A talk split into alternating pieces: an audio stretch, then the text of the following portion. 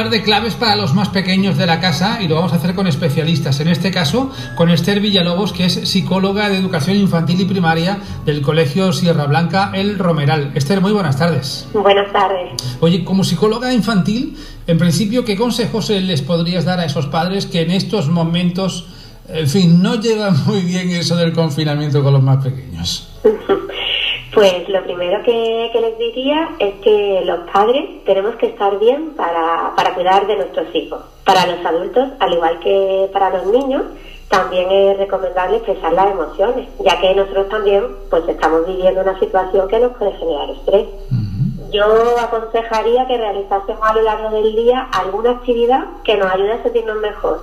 Una llamada, leer un buen libro, practicar deporte en casa eh, los padres debemos eh, estar bien para poder transmitir calma y seguridad a nuestro hijo y no olvidar que nuestra calma es su calma. En segundo lugar, eh, sería que aprovechásemos este tiempo para cuidar la parte emocional de nuestros hijos, que es tan necesaria y tan olvidada en muchas ocasiones. Es bueno hacer que se sientan únicos e importantes. Esta parte no, no es fácil, sobre todo cuando tienes tres hijos como yo, de, de 3, 5 y 6 años pero, pero es fundamental. Y luego pues también es muy positivo estar juntos, hacer actividades en familia, reír, jugar. El juego es la mejor manera de vincularse con tu hijo de manera saludable. Los niños necesitan una seguridad emocional, que les llegue el siguiente mensaje, me importa, te cuido y, estoy aquí. Oye, eh, se habla mucho en estos días de conservar las rutinas también en los niños. ¿Se puede hacer en estos eh, momentos y en estas circunstancias? Eh, es muy importante crear una rutina estable cada día para mantener una estructura mental y emocional saludable.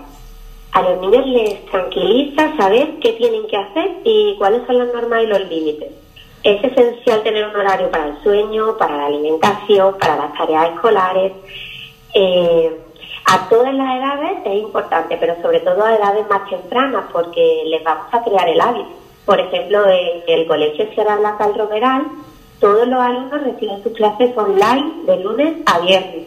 Hasta los alumnos más pequeños, los de infantil, desde tres añitos, reciben una, una videollamada de su profesora a primera hora de la mañana que favorece empezar un nuevo día con orden y horario establecido y las profesoras pues hacen actividades en directo, tanto en inglés como en español, les proponen tareas a realizar durante el día y así animan a, a nuestros alumnos más pequeños a ponerse en marcha y, y les proporcionan una rutina que les ayuda en su día a día.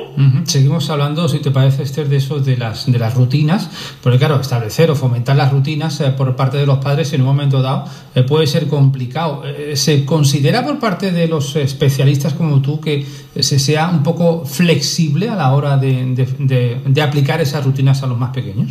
Bueno, en, en este periodo es fácil caer en una falta de orden y de rutina pero crear nuestras propias rutinas puede ser de gran ayuda para mantener la mente centrada y devolvernos pues la sensación de control.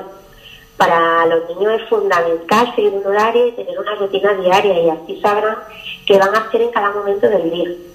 Bueno, en realidad este consejo siempre se lo he dado a los padres de los alumnos de Sierra Blanca del Romeral, pero pero ahora en esta situación es incluso más necesario. También es cierto que según las circunstancias laborales de cada familia, habría que rebajar las expectativas en ciertos momentos.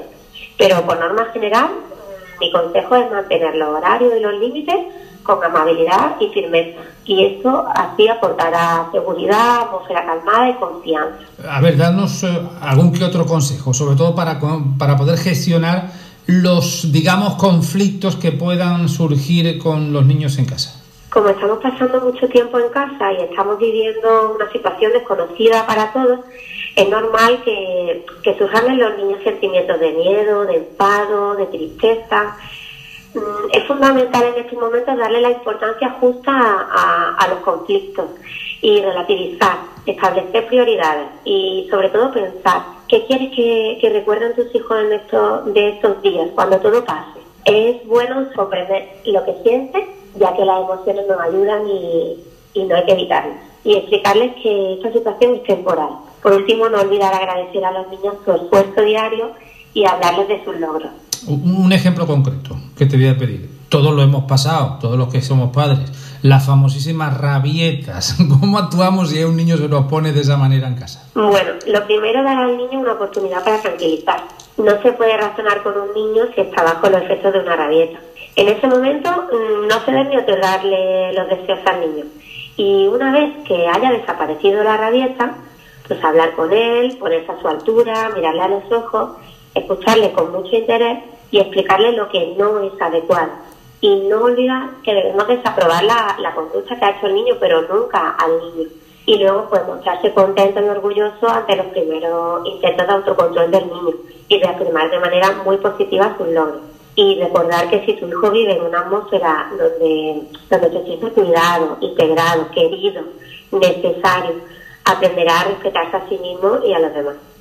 Pues Esther Villalobos, psicóloga de educación infantil y primaria del Colegio Sierra Blanca El Romeral. Gracias por estar con nosotros y hasta la próxima. Gracias a vosotros. Herrera en Cope. Cope más Málaga. Estar informado.